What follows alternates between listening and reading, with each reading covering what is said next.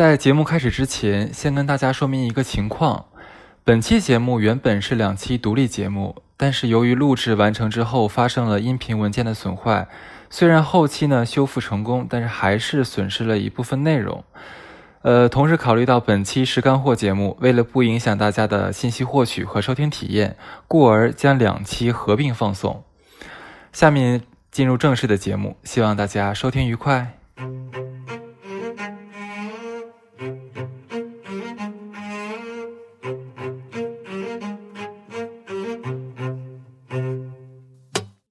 生活没那么复杂，种啥都能得瓜。用我万种风情，许你一期一会。大家好，欢迎收听新一期的书桃电台，我是哈次。呃，这一期的话是我一个人来主持，当然我还为大家请到了一个非常美女的嘉宾啊，是我的好朋友迪安娜，跟大家打个招呼吧。嗨，大家好。哎呀，哟，忒甜了。嗯，迪安娜已经在欧洲生活了小十年了吧？嗯，八年多。八年多，当时是考学考到外面去的。对，我是在国外念大学，然后研究生，然后后来又工作了两年。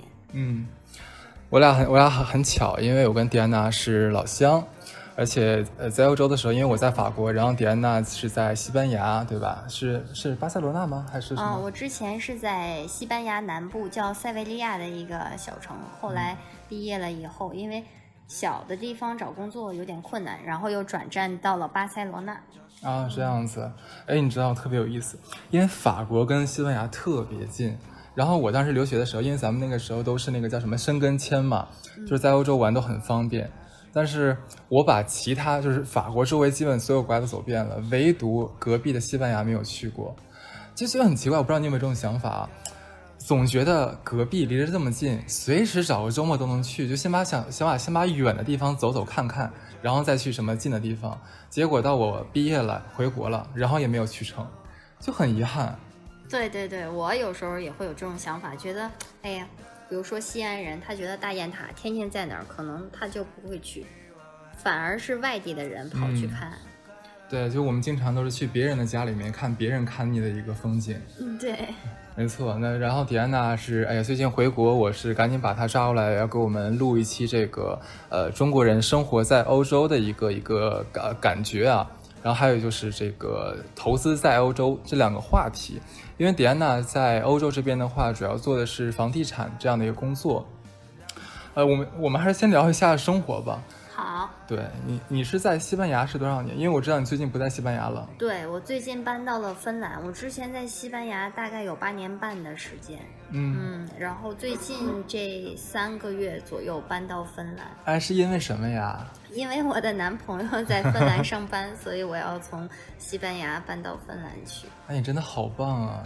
你这个男朋友的话可以带着你满哪飞。但是就是比如说我们俩中间，他有工作，我有工作，那他的工作可能好一点，我就会迁就他。其实，对于欧洲女生来说，如果你要去的话，我可能会选择我的生活，毕竟我的社交圈、我的朋友圈，包括语言上的，我会选择在西班牙。其实我也斗争了很久，我也跟他说过。你选择西班牙就是不选择芬兰，选择西班牙是为什么？首先，西班牙，我在西班牙八年多，我的语言肯定是没有障碍的。我就是用西班牙语去沟通、交流、工作，肯定都是没有问题的。然后，我对西班牙的大的环境，还有它西班牙的一些文化，我都是了解的。而且，西班牙的阳光明媚，然后水果又特别好吃，物价又没有北欧那么高。其实生活质量还是可以的。我因为我知道，因为我当时也是挨着地中海生活嘛，然后西班牙也应该是地中海隔壁是吧？对啊，那边就是每一天好像都都像度假一样，就阳光、沙滩、大海。我每天上学的时候发那个朋友圈，别人都以为我在度假，没有，其实我在上学，在写作业。真的是这样的，因为西班牙它属于伊比利亚半岛，它和法国接壤的部分就是在东北部这一小块接壤，然后它和葡萄牙接壤的部分。正好把地中海，西班牙的那个，呃，东部这边的海岸线几乎就是整个是地中海，然后葡萄牙那边呢就是大西洋，水比较冷，哦，浪比较大。因为我一直没有去过西班牙，我我就特别想问一下，嗯，因为在法国美食绝对是世界闻名，对，然后我不知道在西班牙的话有没有什么好吃的，就你觉得特别好吃、地道的。我觉得西班牙的那些小菜，我们叫 tapas，嗯，然后还有西班牙的海鲜饭，都是还有西班牙的火腿、橄榄油、红酒。其实，呃，我们就属于旧红酒世界，西班牙、法国、意大利这些，我们都属于旧红酒世界。所以，其实西班牙和法国离得这么近，葡萄的种类和阳光的那个土壤几乎是没有什么区别的，产的红酒也很好。不过，法国先进入中国市场，法国红酒的知名度更高一些。对。嗯。那像你刚才讲那个什么西班牙烩饭、海鲜烩饭，我感觉是很有名，但是我我不知道是不是因为像那种就是什么营销出来的，因为你像咱们在国外的话，好像外国人对咱们中国菜的定义就是，呃，那那个叫什么川那叫什么来着？宫保鸡啊，丁宫保鸡丁，他们觉得宫保鸡丁是全中国最有名、最最好吃的菜。其实我觉得不是，中国太多好吃、太多地道的东西了。我不知道你刚才讲的这个西班牙海鲜饭是不是也是这种类型？海鲜饭它是什么？它是以前因为西班牙也是一个航海大国，它也是靠航海呃征服了整个拉丁美洲，嗯所以他们的海鲜呃那个怎么说？海鲜的那个呃拱苏们怎么说？就是他们会使用这个海鲜，就是他们会去购买这个海鲜的那个，还是在国呃世界上排前几位，因为它靠海岸线，靠海吃海。然后它海鲜质量也不错，嗯，他们以前据说是最传统的那个海鲜饭是在瓦伦西亚，嗯呃，瓦伦西亚他们是呃，你打鱼，我我有虾，你有米，我们就支一个篝火，然后用那个平底锅把大家的那个食材都烩到一起，然后我们嗯就一起吃，慢慢演变成了这种海鲜海鲜烩饭的形式。我怎么听着这么像是那个韩韩国那个朝鲜拌饭，就感觉是这样，就把所有食材混到一起去。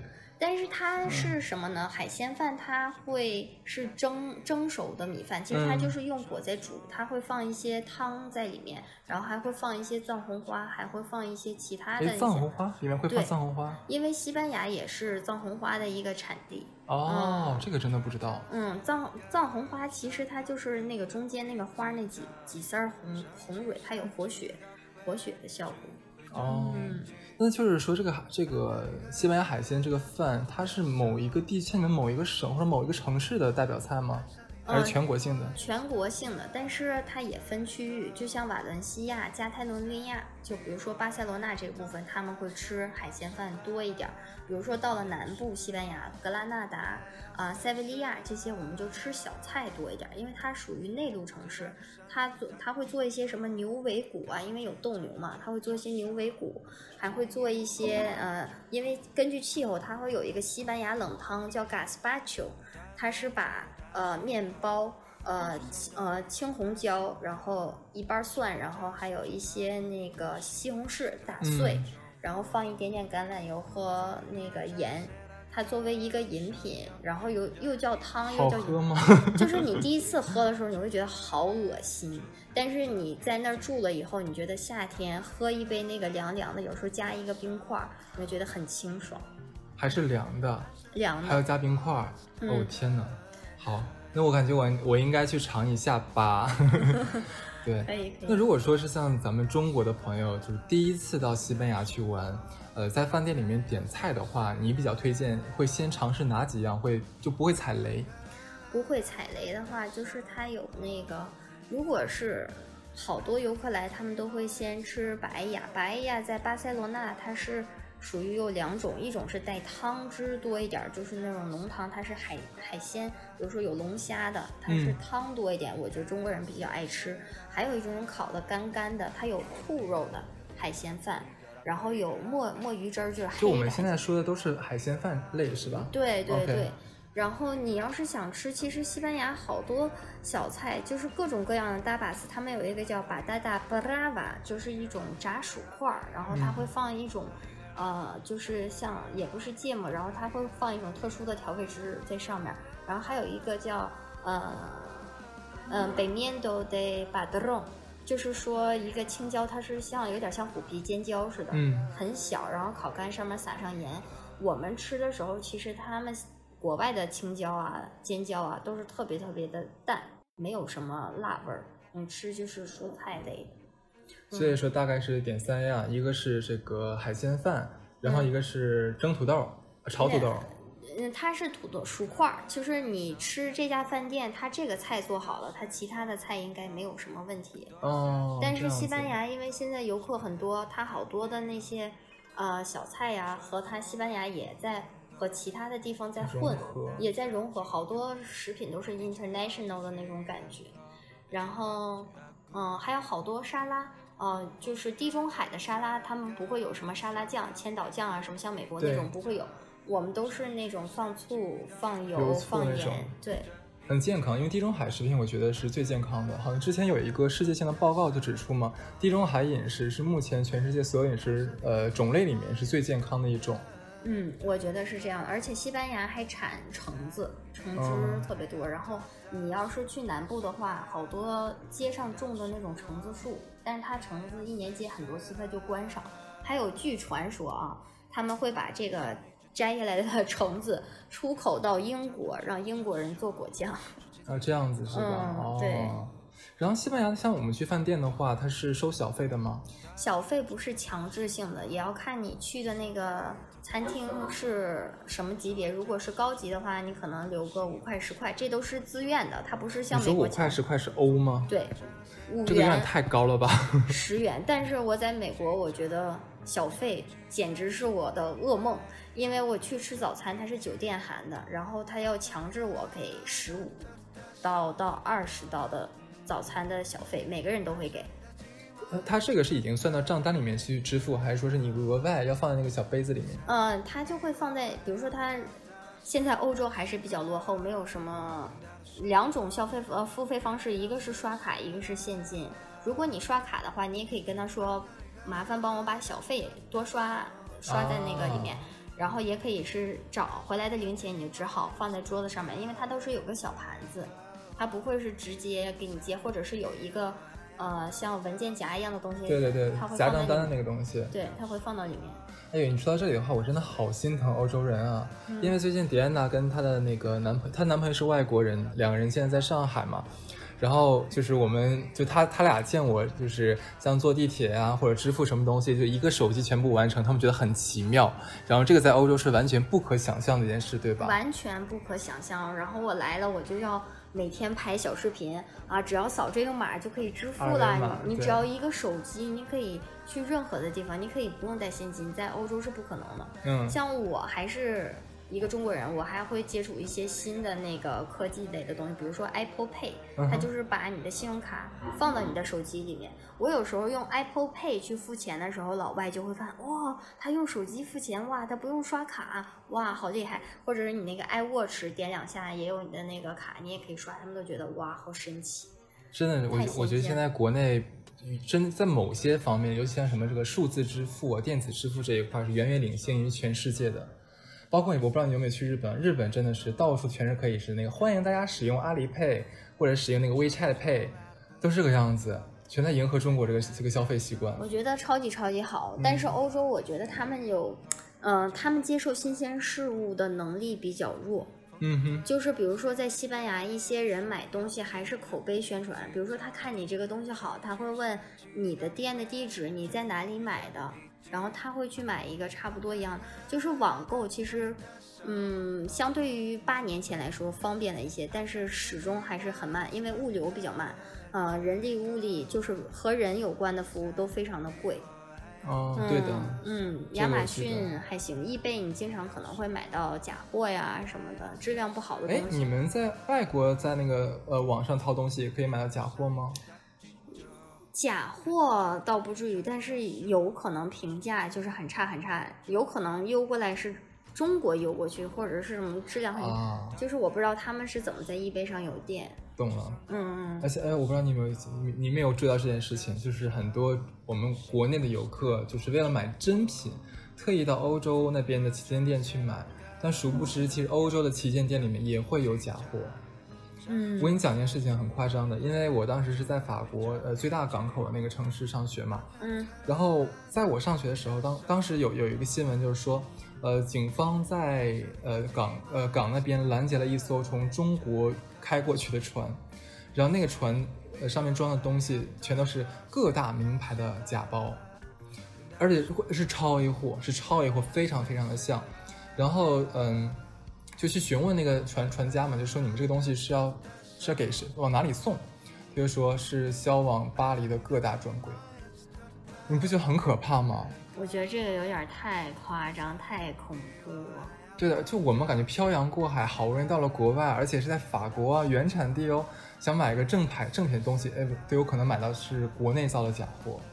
嗯，这样的例子我看的，嗯，也有类似，比如说 polo 衫儿什么的。嗯，但是在西班牙，它的销售途径可能和法国不一样。它如果是有假货的话，它会通过一些小店或者是。一些像黑人，他摆摊儿，他会卖一些仿品，那种仿根本不是什么超 A 仿，就是老远你假的不能再假了，假的不能再假了，就阿迪屌丝的那种类似。对，阿迪屌丝就是类 类似于那种货。哎，一说阿迪达斯，不好意思，我插一句啊，一说阿迪达斯，我忽然想到了，哎，我不知道你有没有发现这个问题？我在国外的时候特别惊讶的一点是，因为因为咱们那边属于是拉丁语区，拉丁语呃语言区嘛，对吧？那边呢，就是像那个阿人，还有黑人，特别特别特别钟爱阿迪达斯。我真的不懂为什么，他们都是一套一套的买。就经常我们在路上走的时候，就看到很多阿人或者黑人的话，他们真的是每个人是从上到下一整套的阿迪。因因为阿迪在那边很便宜，这是其中一个原因。但第二点的话，那边便宜的东西很多，但我不知道为什么他们那么钟爱。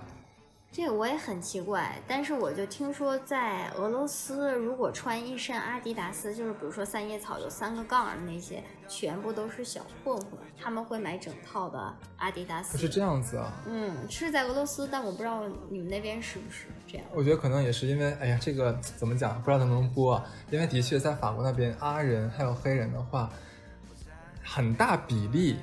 都是什么那种，就是黑户啊，黑过来的呀，然后没有正当的工作，对的，都是这样的人。我我觉得有可能欧洲可能都是这个风潮。阿阿迪是个风向标。是啊，但是在西班牙，我觉得就是我们的摩洛哥人、吉普赛人，嗯，比较多。他们是从北非，因为很近很近，如果坐船的话，两个小时，对，你就可以，因为西班牙有一个角。如果坐船过去到北非的话，其实很近。我最远到过一个叫塞乌达的城市，它是西班牙属地，但是它在非洲的边上。嗯，就说到这个吉普赛人还有这个阿人的话，我觉得咱俩有太多可以聊的了。去欧洲，在欧洲生活也好，去旅游也好，真的要很多这个这个陷阱吧，或者说是能威威威胁到你人身安全的事情。我先我先抛抛个砖引引个玉啊。好。就是那个巴黎有一个蒙马特高地，很有名的一个一个一个地方，呃，那个那里那个那个是有广场嘛，因为上面，呃，很多中国游客都会在那里碰到很多的黑人，他们手里会拿一个小绳子给你系上，然后你摘不下来，然后他就管你要钱，特别可怕。就是你他绝对会在你不经意之间的话，我不知道那个绳子怎么就套到你的手上，而且那个扣是你打不开的，然后他就说他卖你这个绳子，你知道吗？开一下就二十刀三十刀，哎，啊不不是刀刀刀去了，哦哦哦。差不多，我遇见过这样类似的情况很多很多。比如说吉普赛人，他们就是大篷车嘛什么的，他就会拿一个小树枝，不知道在哪里掰的，然后在你头上给你画一个十字啊，十字架，然后就给你看个手相啊，就管你要钱。看手相什么鬼？对，然后他就给你说了几句什么祝福的语言，你要不给钱，他坚决不让你走。这遇到这种人一定要躲开。还有就是在法国也有很多人就拿着小本子让你签字。对对对。嗯，我男朋友遇遇到好几次，最后一次实在受不了，他签了一个 fuck you，然后那个女孩就直接走了，就没有再缠着。真的？真的真的，实在太烦人了。我觉得可能是看你男朋友是白人，就是白人，所以才不敢纠缠。就是亚洲人，我我不知道为什么他们会这么。会这么这么看待亚洲人，觉得亚洲人很有钱。亚洲人一是有钱，二是亚洲人可能有一些人出国旅旅行的话，他的语言和当地的文化不是很了解。再有一个，亚洲人都喜欢呃息事宁人，好多都这样。比如说去年我和我爸我妈在呃意大利旅行的时候，就碰到一个碰瓷儿的事情，就是因为意大利我们在佛罗伦萨，它那个人行道真的很窄很窄，就在百花圣母大教堂附近。然后就会，他们地上摆了好多画。我当时很好奇，因为我在欧洲这么多年，他为什么要把画摆在人行，那人行马路上面？就是人没有地方走，人要走到下面然后再上来。我觉得这个状态很不正常。然后当天，呃，我朋友和我爸他们回来的时候，说我爸被人推了一下，差点踩到那个画上面。如果你踩上了，他就会要你赔钱。我们就记住了，这是一个碰瓷儿的。然后等到第二天我妈回来的时候，我因为我爸和我的朋友去看一个地方，我和我妈去购物，这样我们就分开行动。然后我妈回来的时候就跟我说：“你看那边好像有几个中国小孩被人缠上了。”我一看是中国人，我也不知道是中国人还是什么，我就只看是亚洲面孔。面孔面孔。对亚洲面孔，我就过去了，我就问他，然后结果他们是日本人。我心里一想，我有点不太想帮。后来我又想，算了，都是亚洲人，无所谓的。他们很艰难，然后他们就是踩到那个画上，给人家了五十欧。哇，这太黑了，真的。给了五十欧，然后我就拿着这个画，我说，然后我后来我就跟他们说英文了，因为他们那几个人我们汉语沟通不了，只能说英文。然后我就说，我就给那个卖画的人，我说，你看，你这不是画，你这是一个印刷品。印的像是画，你这就是一张印刷品，你为什么要人家五十欧？然后，然后他就不让我管闲事。其实是两个人，他们应该是也是那种北非人，就是黑又不太黑的二黑。二黑。二黑，我都管他们叫二黑。然后他们就是一个特别凶，就跟我说啊，这这跟你有什么关系？你为什么要管这事儿？我说这是我的朋友，我为什么不能管？其实我跟他们萍水相逢，不认识他们的。然后我说这五十块钱太贵了，我说你要给我们返回来一些。他说另外一个人就比较随和，他就说你想给多少钱，然后他就给了我二十欧元回来，我就给了那个日本男生，然后他们觉得很感谢了，就已经帮他们省了一笔费用。就是这种事经常发生，然后结果第二天特别巧，在火车站我又遇见了这三个日本人。他们连跟我打招呼都没有跟我打招呼。不过有时候我就觉得，有的时候人情冷暖，有的时候闲事还是少管吧。但是我们自己做了好事的话，其实是为我们就满足我们自己内心的一个一个对对对，主要是我妈当时有点担心我，因为另外一个人真的很凶。哦，亲爱的，你知道吗？就是你的这个见义勇为、路见不不平拔刀相助这个性格，真的这么多年都没有改变呢。我记得你在国内的时候就好多次这样的事情，对，很凶险，对，很凶险，很凶险。然后我的我的朋友，哎，不过你也真的也太勇敢了吧？因为我也我也在那边生活过嘛。就我觉得那边的人很多都是那种穷凶极恶的，对对对，像他们很多人是没有那个护照，没有户户口去了，没有护照的，他们杀了人的话，很多时候那边的警察是抓不到人的。对，因为他们没有身份。对，没有身份，所以你真的太勇敢了。对呀，然后我妈有点担心我，当时确实是，但是我其实，在欧洲生活久了，还有在欧洲旅行，特别是在意大利，你要注意他会不会给你。呃，餐后给你加一些没有用的费用，比如说多加一个咖啡啊，多加一个什么。你要是看不懂的话，那没有办法。如果你看得懂的话，他们有的时候会经常有这样的旅行小陷阱。哦。而且我有一次也是在意，我对意大利的印象不是很好，就是因为我在那边总能遇到这种旅行陷阱。我在米兰，呃，在那个米兰多莫广场。就是教堂门口，我在看鸽子，我正开心的在拍照，过来一个黑人，放了一把玉米在我手里面，然后瞬间那鸽子就把玉米吃完了。他就是拽着我不让我走，让我给他二十欧，最后讲价给了他十欧元，才走。因为他毕竟人高马大，黑人还是另外一个一个状态，和二黑还不太一样。对，当时我也是去欧洲，时间比较短，就是经历了好多这样的旅游陷阱。然后比如说我们去点菜的时候，你可能觉得这个好看，这个好看，你没有问价格，你先点，最后你点完了，一结账可能好几百欧，就两个女孩子吃了三百欧，我们都没吃什么，但是你看不懂它的菜单。然后还有一次，我是在威尼斯。在那个威尼斯圣马可广场上面，点了两杯咖啡。欧洲的物价，咖啡一般，呃，在西班牙是一块五两块，差不多，法国也是，就是一小杯普通的咖啡。然后他居然收了我四十六欧元，我现在都不能忘记我惊讶的表情，因为他说你坐在里面喝和坐在广场上喝是价格不一样的，呃，你在这儿喝和带走喝价格也是不一样的。啊，你坐在广场上了，呃，你是听着音乐了吧？因为音乐是我以为是公共的，就是大家会有演奏的，有钢琴、有小提琴什么。那你听音乐了，你要交一个钱。就是两杯咖啡配着两杯白水，超小扯了吧！四十六欧元，不给不让走。肯定不让你走，这个是真的。对啊，然后我就我就把这个钱付掉了，我就记住了。哇，意大利碰到这样的事情，嗯，还有在意大利坐火车的那个乘务员居然管我们要钱，你能想象吗？嗯，不能。就是我和我三个好朋友，呃，我们是三个人一起坐车从米兰去五渔村坐火车，然后，然后在坐五渔车，呃，五去五渔村的路上，我们就坐火车嘛。然后其实大家都很累了，其他的老外都穿着鞋把脚搭到那个对方对面的椅子上面。然后我那个朋友他是一个处女男，他超级超级干净，他有可能有一百多双白袜子，都是超级白。然后他就把鞋子脱了，把那个脚放到对面搭了一个小边边。然后他那个乘务员就过来说，罚款是五十欧元还是多少欧元，我不太记得。反正我觉得当时一震，但是我觉得可能是我们不应该把脚放在对面上。他的意思也是这个意思。当时他说的是意大利语，我说我说西班牙语，我能听懂百分之四十左右的意大哎，利语。是因为葡呃葡萄牙语、西班牙语和意大利语是很像的，对不对？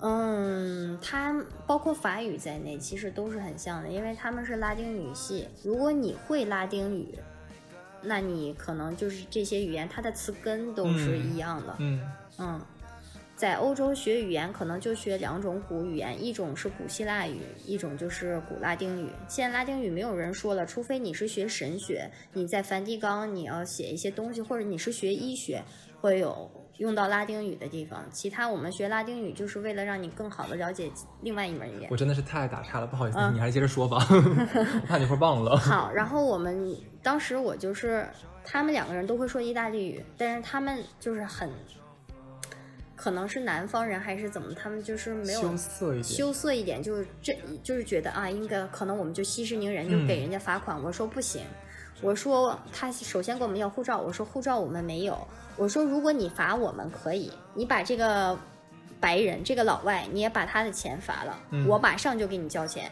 如果你只罚我们，我不会给你钱的。嗯，然后他，我虽然说西班牙语，他完全听懂了。等到最后下车的时候，他拍拍我的肩膀，他说：“你可以走了。”我就觉得很不屑，这这就是一种，呃，想坑钱的方式，在我嗯看来。对啊，这就是坑钱，尤其是坑亚洲人。对，我们在那边的话，好像碰着碰到这样的事情已经比比皆是了。包括亚洲人去报警的话，对方只是草草的帮你就是记录一下，然后也不会去真的帮你抓人。因为这样的事情很多很多，就是这旅程上我已经很不愉快了。到了五渔村，它好多那个沙滩是要收费的。对对对，在西班牙是海滩是大家的，你纳税了，谁都有权利享受这个海滩。但是他是要把那个海滩圈起来，这个地方收几十一个小时，这个地方收几十一个小时。嗯，然后这也就算了，那我们去换衣服，换衣服要换游泳衣两欧元，呃上厕所两欧元，这就四欧元。你不能在厕所里面换游泳衣，你也不能在换游泳衣的地方上厕所。嗯就是它还要变相，我就觉得。呃，以前不就有说过那个威尼斯商人们，意大利人真的是特别特别的精，而且游客太多太多了，所以他们就会想方设法从游客上榨这个钱。嗯，因为你可能来一次，你下一次再去意大利不知道什么时候了。然后结果我在欧洲除了西班牙，我去的最多的地方就是意大利。为什么呀？你不是很不喜欢那边吗？但是我首我我就光威尼斯我就去了三次，就是其他地方都去了好多好多次。我之前有个朋友，他也是哈尔滨，他是学那个歌剧的，嗯，嗯他学美声，所以我去意大利很方便，就会经常去看看他什么的。哦所以会经常去意大利。然后我觉得意大利的治安在米兰并不是很安全。我觉得就是咱俩刚才讲这这三个国家，西班牙、法国、意大利，应该算是全欧洲里面最乱的三个国家了。嗯，对，因为游客比较多。说最穷的国家是希腊、葡萄牙、呃，西班牙，还有一个反正差不多那几个国家都很嗯穷吧？对对对，差不多是这样的。然后在米兰，如果你开车的话，你一定要选择一个卡片，你要到报亭去买一个卡片。你不是米兰的牌照，你要进去以后你会有罚款。你要先打哦电话把这个号码输入进去，我可以在米兰市区多少多少个小时这样打电话，要买要买票，买几个区的票，买几天，然后要打电话要弄好。如果自驾游的朋友一定要注意，如果要是去玩的话，你一定要小心，就是自驾游还有好多人就是敲你车窗。啊，那个啊，你那个车胎坏了，或者你有什么东西，你只要一开门，你的行李保证从另外一边就有人骑摩托车给你抢走。太对了，而且你说到这点，我又想到另外一个，像刚才咱俩讲那个，像吉普赛人，他们拿了个小本子，那个像像一个签签字本，让你去签字嘛。你不要以为你签了字，他会问你要钱是一码事。但还有一件事情是，你在前面正在专心致志的签字的时候，你后面的包会有另外一个人来偷你的东西。是的呀，我们当时在卢浮宫门口就是这样的一个情况，当时有点下雨，对我朋友的小包包就已经被拉开了。嗯，在在这个意大利、法国还有西班牙，包括葡萄牙，小偷有多猖獗，是我们在国内的人是完全无法想象的事情。在我看来，就是一半游客，一半小偷。然后哎，差不多。嗯，他们偷也有可能在地铁里，就是下车上车，可能四五个人挤着你，前面的人把你挤得很往后，后面的人就一直在掏你的包。对，迪安娜，我记得你好像是在那边是做房地产这样的一个工作，对吧？对，主要是房地产，它也是做投资移民。嗯，去那边弄这个的人多吗？现在？我觉得还是挺多的。呃。因为这几年的话，因为欧洲的这个经济不停的在往下行嘛，然后好像是那边投资的门槛有没有在下降啊？它投资它分几种，比如说拿西班牙来讲，它有一个五十万，呃欧元，如果你买房五十万欧元的话，它可能，Hello，对，男朋友，It's on the table，然后。他会有一个五十万欧元的啊啊作为投资移民，然后你只要买这个五十万元五十万欧元的房产，或者是啊果园儿啊城堡 whatever，你都是可以获得一个欧洲的长期居留的。就现在还是这个政策是吧？对，然后还有一档叫非盈利移民，非盈利其实嗯它需要对你居住有要求。哦，非盈利它分为租房，还有一个是买。哎，这样子好了，那就我们 rehearsal 一遍好了。假如我是一个购房者，然后我现在给你在咨询这个好了。对，那我假如我现在就特别想是移民到欧洲，拿到一个生根的这样的一个呃叫永永居是吧？对，PR 拿到这样的一个 PR，那我现在想想在这个欧洲投资的话，一般你会比较推荐什么方式呢？我还是会推荐，就是如果你要是真的去欧洲住的话，你可以选择非盈利。但是非盈利这两年政策收的比较紧，你可能房产不需要买五十万，可能十万、十五万、二十万就可以申请这个移民。但是你在五年之内，呃，必须住满四年零两个月，就是你，呃，离境不能超过十个月。就五年一共吗？还是说按每年核算？它是按每年，就是单次离境不能超过六个月，就是一百八十天。你住要住一百八十三天以上。嗯。然后，嗯，五年之内就是累积起来一共是十个月，你可以离境。离境不是指离开欧盟境，是指西班牙境。哦，那假如说是你刚才讲那个什么二十万、三十万就能买一套房子，是真的是一一套房子吗？是你要分哪个城市，比如说在巴塞罗那，稍微可能，嗯，不太现实，或者很破很破的房子。如果你要是去选择啊瓦伦西亚、阿里坎特这样相对于小一点的城市，二十万欧元左右是可以的。那我买在像巴塞罗那的话，或者像你你刚才讲什么那个瓦伦西亚、阿里坎特，它有没有一些差别啊？嗯，对你的居留不会有差别，可能对城市有一些差别，就是城市的大小，它消费水平是不一样的。那那假如我要买这个房子的话，那我是不是要先像申请一个什么旅游签，先过去把这个房子买完之后，然后那那但是我这样买完之后，我还立刻回到国内啊？是这样的，你要看你这个投资，你的目的是什么？你真的是要做？呃，投资的话，那我就是买一个商区啊，市中心大城市好租、好租的房子，你收一个投资回报率。我不是真的去住，我只是想要一个这个身份。嗯，因为你有了这个长居以后，你每年只要登陆西班牙一次，不管你多少天，你都可以持有这个 PR。还有一个就是，我是为了教育，我是为了、虽然欧洲的经济下滑，但是瘦死的骆驼比马大，欧洲的教育不得不承认还是比较不错的。嗯哼，不管是英国学校、美国学校，或者是私立学校，嗯它还是一个比较不错的。你现在孩子如果从小就想，呃，想要把孩子送出国留学，包括像在国内，我觉得上国际学校应该很很麻烦，手续有会很多，比较贵，主要对。是，嗯，而且你那个真的是权威教在教你的宝宝，那肯定的，嗯。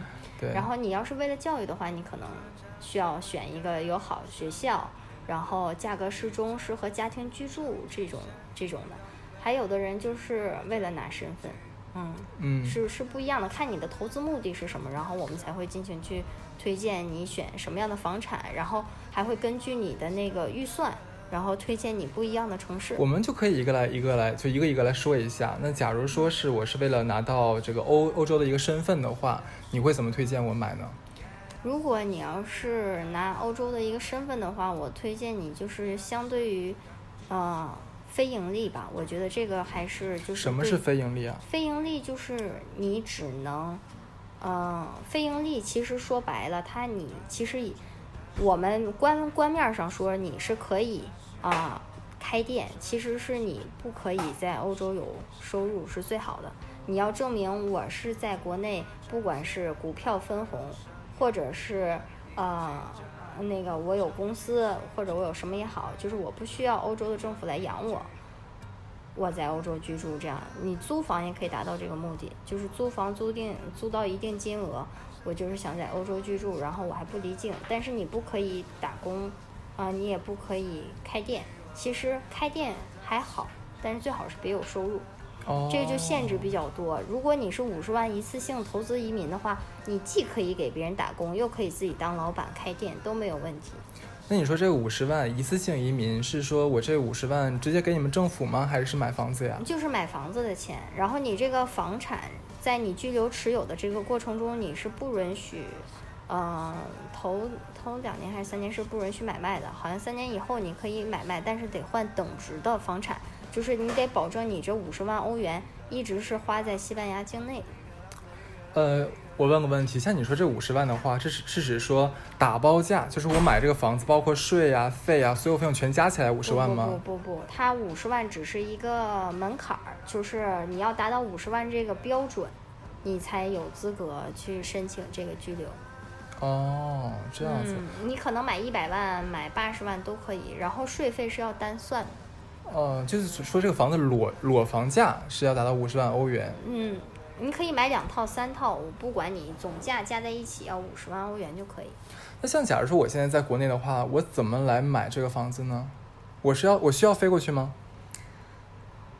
它分两种方式，一种是通过移民中介，移民中介会根据你的需求，然后他会帮你初次选房，选房以后你会在这些房子里面说一些你对房产的要求，或者你对哪些房子比较感兴趣。嗯然后这个时候，呃，房那个国内的移民中介就会推荐你飞过去，去现场看房。嗯，然后那时候就有对面的公司来接待，啊，就接待你，每天给你安排看多少套房，看到你满意为止。然后他的行程每天会根据你你的要求做改变。嗯，嗯，如果你今天看的这几套房子都不喜欢，他会把你喜欢的地方、你不喜欢的地方都写下来，然后第二天再做一个调整，或者第三天再做一个调整。哎，那这个还挺人性化的。嗯那我飞过去的这个费用是这个中介包吗？还是我自己付？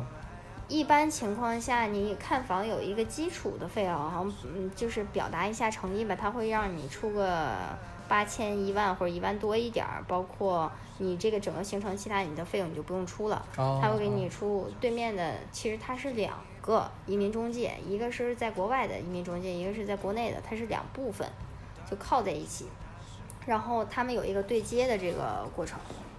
然后你飞过去以后，就是外面的这个移民公司再来接你，但是他们不会说他们是两家公司，他们会说他们就是这家移民移民。所以我那时候我每天的身份都在变，是是这个公司发给我的客户，我就是说我是这个公司的接待人员。下一个公司来，我就是下一个公司的接待人员。居居然有一次有一个香港人过来看房子，他们居然把我安排成了我们经理的媳妇儿我说我不是特工，你们每天给我换多少个身份，我都要记不住了。呃，这也太离谱了，这个就是特别离谱，特别离谱。他就是属于，嗯，那个香港人他是来玩儿，嗯然后是顺便想看一下房子，哦嗯，就是这样的给我换了一个身份，我就是带他看了两天。哦，那等于说是，假如我我现在已经是在你们这边，先跟你们说我要买一套房子，然后你们这边国内的中介跟我讲说已经呃那边已经安排好了，我可以飞过去看房子，然后你们也接待好我了，然后我选中了一套，嗯，下一步呢？下一步我们就是要联系这个房东，或者是那边这个东西，国内的移民中介就是一个门脸儿。我是把所有有投资移民倾向的人都揽到这儿，分析，去看这些人想要什么样的房子，想要投资多少，然后我会和国外的部分，就是国外可能有好几家公司，看谁给我的佣金高，我就会把我的客户给他，哦，哦是这样的。然后我们国外的中介呢，现在这怎么那么像旅行团卖人头啊？差不多有点类似这种，它其实就是一个有点儿空手套白狼的那么一个生意。哦之前是有好多房屋中介是会压房子，自己买完了再卖，嗯那，样就很慢很慢，因为你不知道客户的喜欢对，是什么样的，所以你要再做调整就很难。现在都是什么，就是客户来了，客户喜欢什么样，我们去国外的移民公司再去找那个当地的房产公司。嗯，有一些房产公司是有合作的，还有律哎，师那等一楼有合作的。下说，我一个国内的人，我要在外国买一套房子，等于说我要找三个中介，通过三个中介，通国内通过国内找国外的中介，然后国外的中介再找当地的这个房产中介，是这样的，那这个佣金太高了吧？佣金是非常高的。嗯如果你要是知道房子底价的话，一般收你三到五万欧元的那个服务费。服务费三到五万欧元，对，如果你要是不想付这个服务费，我们就把这服务费其实早早的都加在这个出羊毛的地方。啊，嗯就总归你要花这个钱，对对对，啊。除非是你当地有朋友，你只要通过你的朋友，或者是当帮你找一个当地的房屋中介，那你只要这个价格是透明的，因为当地的那个房屋中介他就是收百分之三或者百分之几房房子的百分之几，他就只收这个钱。啊，跟国内也差不了太多，对吧？，对，但是你要是通过移民中介，因为语言不好呀什么的，你要是想省事儿，其实移民中介他收这个服务费确实能帮你啊、减少许多麻烦，包括行程安排呀什么的。如果你是初次出国的话，确实会省心不少。嗯，了解了解。那你刚才讲说这三到五万所谓的这个服务费，那是不是包括说，呃，你们中介的话会帮我准备所有的材料，我什么都不用做了，对吧？嗯，三到五万欧元这个服务费其实是最基础的，对于想投资移民的人来说，这个钱他们是认可出的，嗯哼，嗯，他们也不觉得贵。嗯。嗯，你需要准备的是一些，比如说国内你的资产证明，然后你需要开户，因为你买房的话，你要需要换外汇，现在每人每年只能换五万美金的外汇。对，如果你的外汇不够的话，你还要去跟朋友、家人再去借这个外汇的额，然后换成外汇。嗯比如说你从国内打每打一笔款到西班牙的银行账户，你都需要证明你这个钱是从哪儿来的，是我卖房子、卖车、我的工资，你需要有一个收入证明，去证明你这笔钱不是灰色收入，是合法然后的是合法的，那边的银行才会接收你这笔款。如果你什么都不说，只想从国内把钱打到国外去的话，你这笔钱马上就会被返回中国。好多客户都会从国内跑到香港，去香港开一个香港银行账户，然后从香港再去转钱。但是你这些手续还是还是需要。香港是没有这个每人五万块钱这个限制吗？香港我倒没问，可能也有，但是他们的政策会有一些不一样，然后转款什么的也会方便一些，我觉得。哎，我问个问题啊，因为我刚才可能没有太听懂，就是说我在，假如说我自己啊，在国内这个像中行往嗯往你们西班牙讲马德里银行去汇五万美金，嗯那我已经会在这个中中国银行这边说呃说了，我这个这个来源是正常是透明的，没有任何不法的成分。嗯，然后打到你们马德里银行之后，嗯，他们是不是还要再审是还要再审是吗？因为你这收入证明肯定是要做翻译和认证的。等会儿我要为这五万美金来做收入证明的这个翻译件儿啊。就是你去买房的时候，你有一个收入证明，但是你这每笔钱你都必须证明它是合法哎可是。这个怎么证明啊？我觉得好难啊。嗯，这个就是移民公司去帮你去做的一些事情。哦有些事情，移民公司包括跟签证中心呀、包括跟其他地方，它都是有，它是有一定关系的。哦，所以这个是能解决是吧嗯，？OK，那我这边钱都已经是蚂蚁搬家似的全搬到你们那边去了，然后下一步的话就是说去办手续是吗？对，其实对房屋中介的话，对我们就是移民公司来说的话，我们还有一个去和呃中介讲价，去和房东讲价，因为为了让那个收益更高嘛，我们嗯会有一个这个讲价、这个谈判的这个过程。然后对于你来说，你就是可以直接去签一些合同，你还可以到西班牙以后，比如说你授权一个律师，他去帮你去执行，他有你的账户的权限，他有你一些呃文书上的权限，然后就这些，可能真正要收到房产本儿去公证处的时候，你可能才需要去本人去签字啊什么的。等于说里外里我就需要去那边两次，一次是看房子，然后一次是办过过户是吧？对你去的这个看房子的过程中，一般移民中介就会提前把你的收入证明去交到官方翻译，翻译好了以后拿到银行开户，银行把西班牙的银行账户开好了以后，你确定你想买房子了，买哪一套房子，然后他会带你去移民局去领取一个居留的那个号码，就是那边的身份证的号码。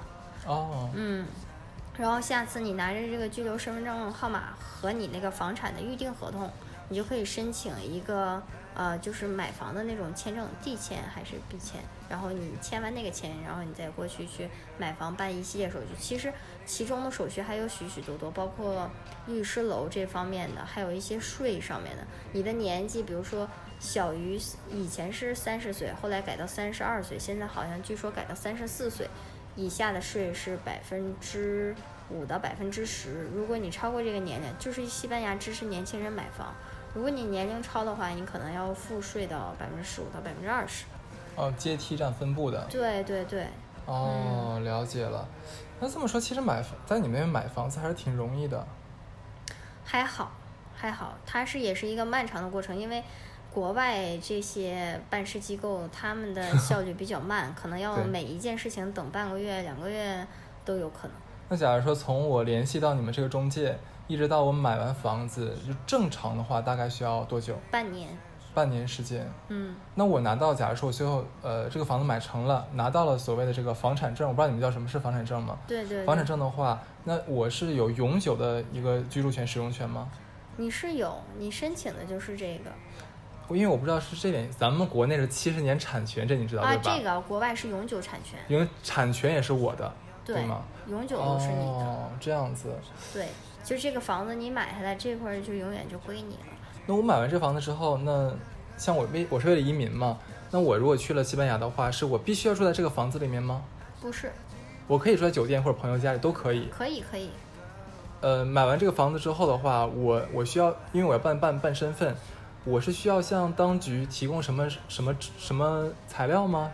来开始计算，你不说五年还是多少年吗？对呀、你的是首先你申请那个居留号就有你的那个个人信息，你得要拿护照才去能办这些。嗯嗯，哦，那等于说，其实我买完房子了，然后每年我去待个几个月，然后过五年的话，我就非常顺利的拿能拿到这个 PR 吗？你不用去住几个月，因为你这个五十万达到了以后，你对居住应该是没有要求的。嗯，你就每年登陆西班牙境内一次，不管你待多少天都可以。但是你没达到五十万的话，你就是对居住有要求。哦，等于说是我买了一个五十万以上的房子，然后每年只要去西班牙露个脸儿，一天也行，半天也行，嗯，然后连续是五年吗？还是多少年？对，你拿只要拿居留，每年都得去。哎，我我我我是不是听听岔了？就是说我买了这五十万的房子，其实我就拿到了居留权了，嗯，这么方便？它是你拿到了居留权的资格，你还需要办一些其他的手续，就是还要申请啊，还有一些这个还要一个过程。哦，嗯是个申请麻烦吗？不麻烦，如果你有移民中介的话，其他的一些文案的同事就会帮你去处理。哦，那好，那如果说我买的这个房子不足五十万呢？不足五十万，你只能走非盈利。还有一个办法就是，如果你有房屋中介的话，比如说你这房子四十五万或者四十八万，先用移民公司买进，嗯，然后卖到你那儿五十万。嗯，就是你会把这个中间差价给我吗？会会会，但是涉及到一个税费，税费你要自己出，我们可以帮你做到五十万，就是你这房子没达到五十万，你还想要这五十万居留，我们可以帮你做到五十万，但是税费你要这个部分你要自己出，就按照就是多的这个这个钱算的费用，还是自己承担就好了。对其实也是划算的，我觉得。也是划算的。那是不是大多数人会选择这种方式？因为会节约很多成本。嗯，也会，但是你也不是每个人都可以这么操作的。哦，了解了，就还得找一个靠谱的中介才是最重要的，是吧？对对对，哦，了解了。那就是说，如果说我不想买房子，我有什么办法能在那边就享受到享受到这个身份的权益吗？很难，除非是你是拉丁美洲的人，你可以两年，就是黑在那儿两年拿到一个身份，黑或者是你旅游签证黑在那儿三年，嗯，然后你换一个那个是扎根居留，就你黑黑了三年，然后你再有一个工作合同，你就可以申请这种扎根居留，也是工作，嗯、一年一年换。哦，嗯了解了。OK，那我们刚才讲的是说通过房屋的投资来来这个获得身份的一个一个方式。那我想还有一个问题就是说，我买完这个房子了，我想卖掉它，我不知道能不能在国外卖房子，是不是像像国内一样卖一栋房能赚很多钱？嗯，西班牙的房产在二零一二年以后一直是上浮的情况，特别是巴塞罗那的房产，好多人都买来做 Airbnb，因为它的游客比较多。嗯嗯，所以趋势还是可以的。就比如说你去年买的房子，我有一些帮客户买的房子确实赚了他们的钱。前一年买可能是这个价格，等到第二年确实涨价了。会涨很多吗？巴塞罗那涨的是巴塞罗那涨的是最快的，然后马德里，哦，这样子，嗯所以还是能享受到这个溢价的，但是不会像国内涨的那么那么的夸张，它会会有涨幅。嗯 OK，那如果是这个房子，我想租出去，但是我自己又没有办法去来回来回跑的话，是可以委托给当地中介吗？对呀，你可以委托给中介，中介会帮你出租，帮你去处理任何事情。哦，它还有一个后续的一年服务，就是你付了中介费以后，你之后的一年还是有一些，比如说你安家服务，你真的搬来住了，他会去机场接你啊，嗯，陪你买些家具啊。然后，如果你要是不想去住的话，你就是想做投资，你想租出去，房屋中介也会帮你去处理一些就是租房的事情。OK，那假如说我买了这个五十万的房子，一般如果在在在巴塞啊，大概能多大呢？你要分哪个区域，因为巴塞，嗯嗯，区和区分化很明显，五十万差不多能买个，嗯，说一个区间吧，从八十米到一百一百二十米，一百三十米，你要看哪个区？好幸福啊！对，你嗯知道吗？在上海的话，如果是五十万，现在汇率多少？七点八、七点九。五七三就三大概三百多万是吧？三百多万人民币的话，在上海也就能买一个七十平的老公房，大概是这么个水准。所以说，如果是北京、上海或者是福建那边的客户去，他们都说好便宜，好便宜，买买买买买买。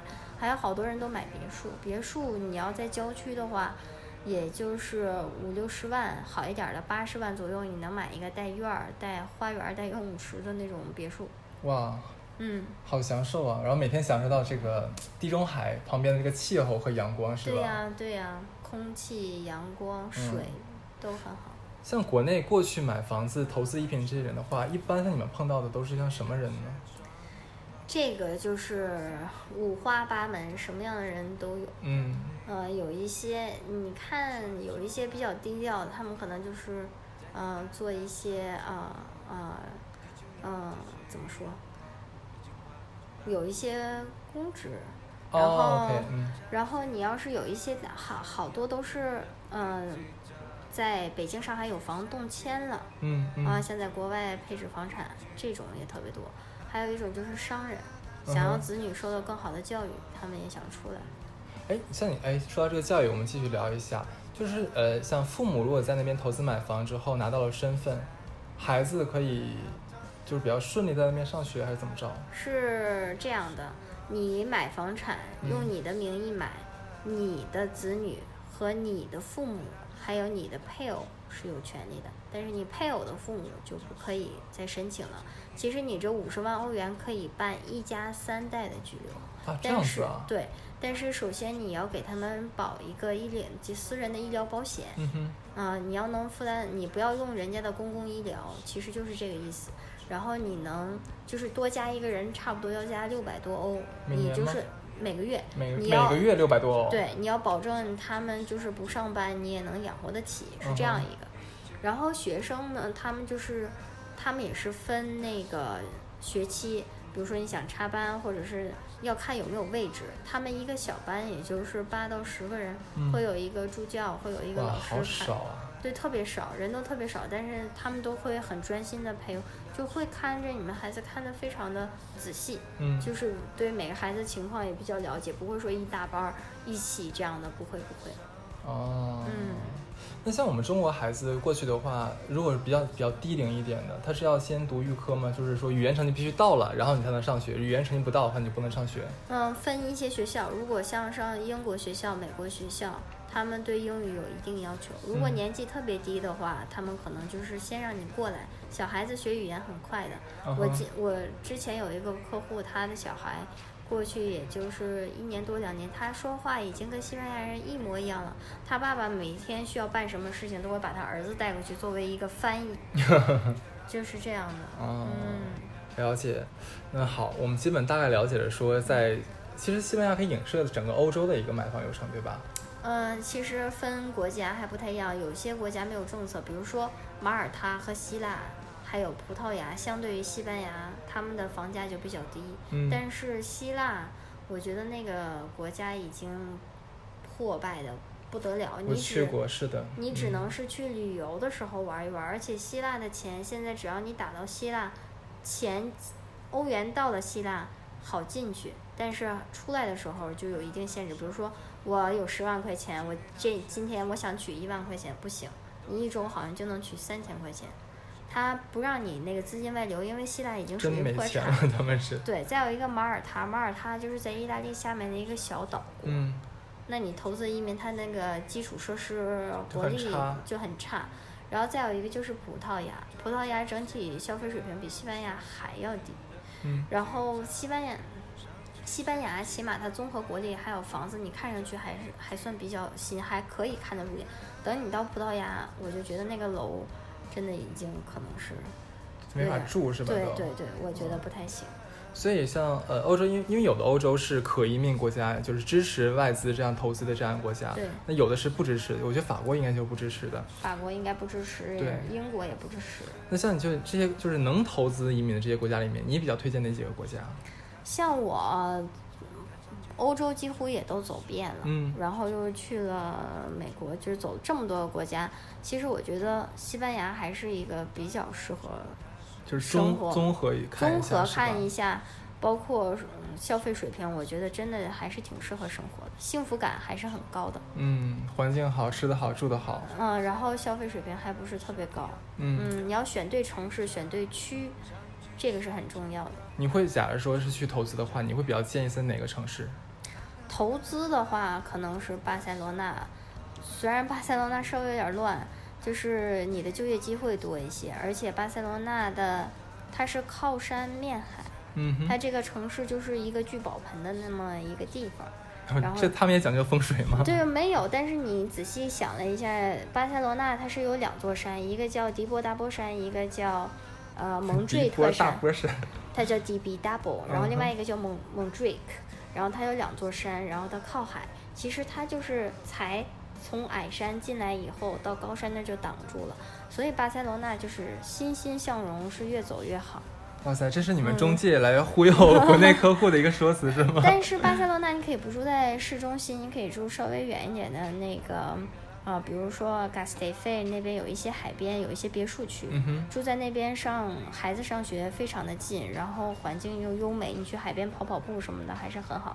巴塞罗那市中心游客特别特别多，嗯，嗯，和国内不相上下，就是人挤比较人的那种，吵闹一点。会比较吵。然后我觉得巴塞罗那唯一一点让我不是很喜欢的，它是因为巴塞罗那的人，他和我不觉得巴塞罗那是西班牙巴塞罗那人也不觉得自己是西班牙人，嗯他们比西班牙人脾气更急，特别像咱们，因为巴塞罗那在西班牙的东北部，嗯我觉得巴塞罗那人和呃中国的东北人也比较像，性格比较就是急促放。然后我就是刚去的时候有点不适应他们的说话方式，嗯而且他们比较凶。嗯你看南部西班牙人都是特开心，跟你开个玩笑啊，大家都是很随和的。你到了巴塞罗那，他们的感觉就不一样了。了到了巴斯克区，也是一个自治区，他们的感觉也是不一样的。巴斯克更像呃比利时、荷兰那边的感觉，很干净？它也是在北部，在那个三三坦德附近，嗯然后也是一个有自己语言巴斯克语的一个地方，他们的感觉也是不一样的。他们嗯就是正常的南部的西班牙人，我觉得是传统的西班牙人。我就是每次约我都不会约两点整，我会约两点到两点半，但是他肯定是两点半或者两点四十才到，就是比较慵懒的那种感觉，比较随和。就像我上学的时候走快了，都有爷爷喊我姑娘慢点走，就是告诉我是这样的。Relax tranquila 就是这种，但是到了北部就是节奏快的大城市，他们的处事方式就是还是不太一样，看你个人喜欢什么样的啊，或者是，呃，那个阿里坎特我也特别喜欢，阿里坎特我以前不喜欢，因为那个城市比较小，嗯。对我来说很无聊，但是我发现往上面走，它有好几个小镇子，就是有靠海边，都非常的漂亮，然后你住起来非常的舒服，人也非常的好。，OK。如果养老的话，可以推荐去这边，价格又不贵。就年轻人的话，其实还是比较推荐说在大城市。然后如果是想养老的话，像去那阿尔坎特那边，对吧？。对，还有一个叫马拉贝亚，嗯，嗯你那马拉贝亚是养老还是年轻人？马拉贝亚它就是如果你喜又不喜欢人太多，然后又喜欢靠海，马拉贝亚是好多明星啊，还有一些王子，他们会在那边开 party 啊、游艇啊什么，就哦，度假的地方。对，它还有点度假，但是它还不在海岛。真正的 DJ 那种 party 在伊比萨岛上。嗯，就是那个太有名了，伊比萨。对，对，每年的最火的 DJ 都会去，还有什么 Only Shoes，你只嗯穿鞋的那种 party，、还有一些明星都会去。嗯而梁咏琪结婚的时候也是在伊比萨岛上结的，，OK，了解。嗯，还是非常美的。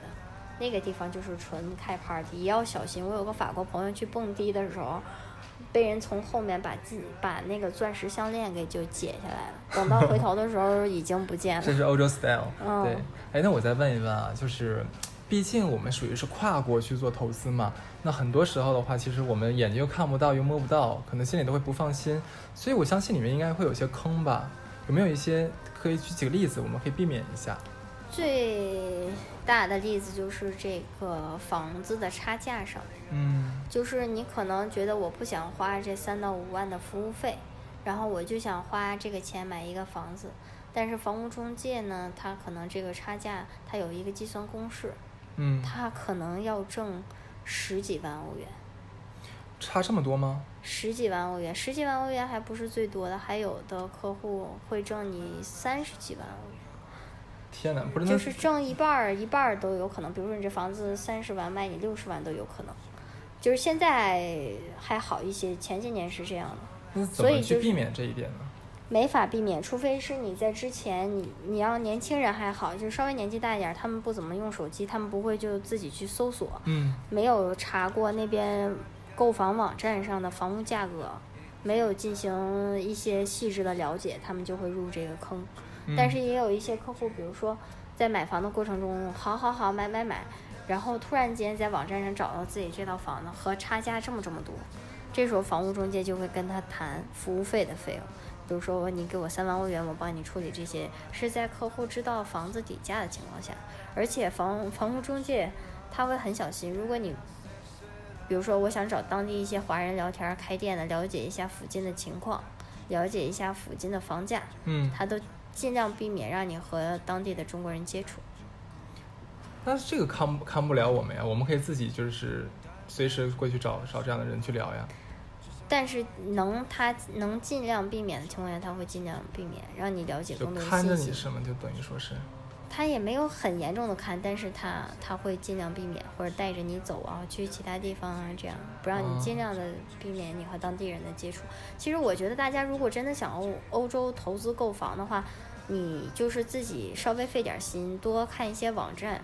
然后，如果你有当地有朋友的话，你可以请他作为翻译，或者是你没有朋友的话，你就请一个留学生，嗯，帮你翻译，你给他一定的翻译费，这个都是一个很省钱的办法。当地的那个直接的中介。对，找当地的房屋中介，找当地的正规的律师楼去帮你处理这些事情，哦，会比较麻，当然会比较麻烦一点，会比较麻烦。你可能要在那边要待上一两个月、两三个月这样去处理，但是你省下的这笔费用其实也是可观的。那像我们怎么能知道说像路边那些呃商店是正规的这个房屋中介呢？有没有一些推荐，像大牌子什么的？它没有什么大牌子，就是房屋中介，我们有一个网站叫 Idealista、Fotogasa，还有阿比达利嘎，这些都是一些找房的网站。嗯到时候一会儿我可以写给你，然后给你看一下或者截屏，大家也可以看一下。这些就可以找到基本的房产，它会有一个价格区间，多少个房间，有没有电梯。还有说到电梯这一点，就是西班牙和意大利的电梯普及率确实是欧洲可以排在前列的。它只要是你这个楼年满，呃六十几岁还是七十几岁的老人达到几个，你的这个楼是必须安装电梯的。嗯，嗯，所以电梯普及率还挺高。你可以选有电梯几个卫生间，然后你可以选按照你的这个喜好去选，然后你的区域也可以选。哦，嗯，但是区域这个就很难划分了，有可能隔着一条街那个区就不是很安哎，全。我正好问个问题，因为我们之前在法国留学的时候也想租房子嘛。嗯法国我不知道法国这这个这个情况在你们那边有没有？我们如果在当地找一个中介的话，呃，我们他会先问我们我们的需求，我们报完之后的话，他可能会需要花一到两天时间帮我们去找房子，嗯找完之后还会带我们去看。但是就是我们找一家中介的话，他只会给我们看一间房。而且他会跟我们讲说，这是他们呃已经在他们库里面匹配我们最需要的那些呃各方面的因素里面最合适的一套。如果这套不喜欢的话，说那就没有办法。没有没有，西班牙是会带你看 N 多套。嗯哼，西班牙的人是会带你看 N 多套，比如说我和另外一个当地的房产中介，我就和这个人搭档，我就和这个人合作。嗯，他就是会帮我把我一天的工作都做了，我就不需要安排好几家中介看不同时间、不同地区的房子，我就和他一个人看，嗯，看四到五套房子，或者是最多的时候可以看八到十套房子一天。其实很累的，你一天看下来，你都不记得哪套房子是，哪套房子。疯掉了。这个时候客户选了几天以后，他已经头昏脑胀了，到最后的时候他可能就无所谓的，就这个就就行了。如果他真的想买的话，是这样的一个情况。然后我就会和当地的那个房屋中介合作，然后我就跟他说我的客户要什么样，他把我的工作做了，就是这样我就省去了很多时间，要不然我毕竟最后他等于说是他来买房子嘛。对对对对，他也有一个佣金在里面。对嗯，其实我们房房产就是做投资移民，我们的这个销售的那个呃佣金提成其实是很低很低的，大部分都是给了国内的呃投资移民公司和就是这边的移民公司在在收，我们拿到的几乎就是微乎其微，可能也就一千欧元嗯，啊，一嗯千欧元多一点儿这样的佣金卖一套房子。了解。嗯 OK，那像呃，假如说你刚才讲的是说这个房屋差价的问题被你们中介自己、自己抬高一块儿赚了这部分钱嘛？嗯那有没有像一些我们国内会碰到那些黑中介，就会找各种理由，就是说骗你的这个服务费，然后又不帮你找房子，然后最后又不退？那应该很少，但是也分具体情况具体分析。嗯，嗯，就还是会可能发生是吧？有可能，但是很少很少。如果他要是真的是做的很大的那个投资移民中心，他还是想为你办实事的，他还是嗯想让你能移民到国外，这样他也算一个成功案例。哦，这样嗯子是吧？其实做投资移民公司这边，其实你可能一下子看佣金、服务费三万五万，其实，在欧洲，你只要是用到人的地方，它的服务都很贵的。比如说，移民公司要给你出酒店，给你出一个司机，你一个司机可能一天就要一到二百欧嗯元的服务费，就是正常公司给他开的工资，然后这都不算什么小费什么的。然后你要有一个接待，就是你的销售，他会带着你看房，负责你的行程。比如说你头三天看房，最后两天游玩，都是由他带着，这又嗯是一笔费用。然后车，车又是一笔费用。然后办公室这些费用其实加不加吧，嗯，其实也都是哎，会出现强买强卖的情况吗？不会。就国内我们能碰到那些事情，应该都不会发生吧？在我接待的客户，我从来都不会强买强卖，因为我觉得买房子是一个大事，谁的钱都不是大风刮来的。买房是一个慎重的事情，我不想逼客户，就是我想让他自己决定，真的想买了，啊、那他就买；他不想买的话，我不会强求他买。但是有一些销售的服务态度，就是大相径庭，他们就是你买的时候我笑脸相迎，你不买我就给你摆臭脸。啊，这样子啊，会有，就是因为客户在国外很无助，你知道吗？是的，是的。他们就是语言上也不通，然后你对他这样冷眼相待以后，他们都不知道怎么办好了。嗯，我不会就是这么压迫我的客户，哇，嗯，这个跟我自己做人的一些道德底线也有关系，我觉得。一个人不一样，如果他追求的只是利益的话，他会逼着你买房，天天的碎碎念念让你买房。我是觉得我卖房比较佛系，就是 你想好了你就买，你不买也没关系，就是我不需要你这个佣金，嗯哼，嗯，我也可以生活。然后我希望你快快乐乐，你开开心心，你买的这个房子，你会感谢我，而不是恨我。嗯哼，毕竟大家都在一个国家生存，抬头不见低头见，华人圈又很小，所以我不会那样逼客户买房。OK，所以我的客户到现在还是可以跟我做朋友，坐下来吃饭的这种。嗯，真棒，你算是个成功的销售了啦。对，OK，那说完这么多的话，就是还没有什么其他要补充的吗？在投资买房这一块？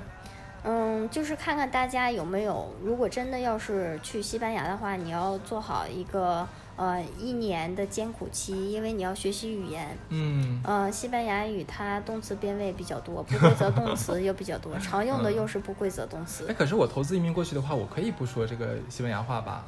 可以，嗯，可以，但是为了你自己的生活方便，嗯哼，嗯，还还是要要学一。些的。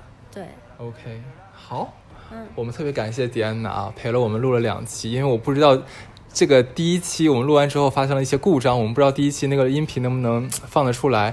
我们现在听的是第二期啊，那第二期至少我们还是干货满满，给我们很多需要想在欧洲投资呃投资也好，或者移民也好，或者说为了子女教育啊、父母的养老等等等等原因的这些朋友们，给一些非常实用的一些小贴士、小建议。对，然后后面的话，我们也会把迪安娜刚才讲的那个呃比较有名的房屋中介的这样的一个信息的话，放在呃放在我们的节目这个这个简介里面，大家可以看得到。呃，那这一期的话大概就是这个样子。如果大家还有什么需要提的问题，可以给我们留言。好，就这样，拜拜。拜拜。一个人慢慢的向前走，不距离那些双人狗，耳朵里下心又不会抖，舌根子留在背后。你说你从来都不能够简简单单的想清楚，地球有几十亿人口，越进化就越孤独。风筝突然唱了谁的歌，让双友跟着一起唱。上一句下一句都会，只会这一句。安卡里克拉那里偷偷的想我，嗯，爱上你的寂寞，也是偷偷的恋着一个我。我猜你比我还要懂得什么是快乐，等到的时候也要随时的。面对它就像一只大球，看上去强壮却娇羞，手轻轻一碰它就哭。讨厌被衬托的身后，只想做一头白犀牛，守卫着神圣的孤独，心有灵犀的人总会重逢。风中突然传来谁的歌，让上要跟着一起唱，上一句下一句都会，只会这一句。安卡里克拉那里偷偷的想我，嗯，爱上你的寂寞，也是偷偷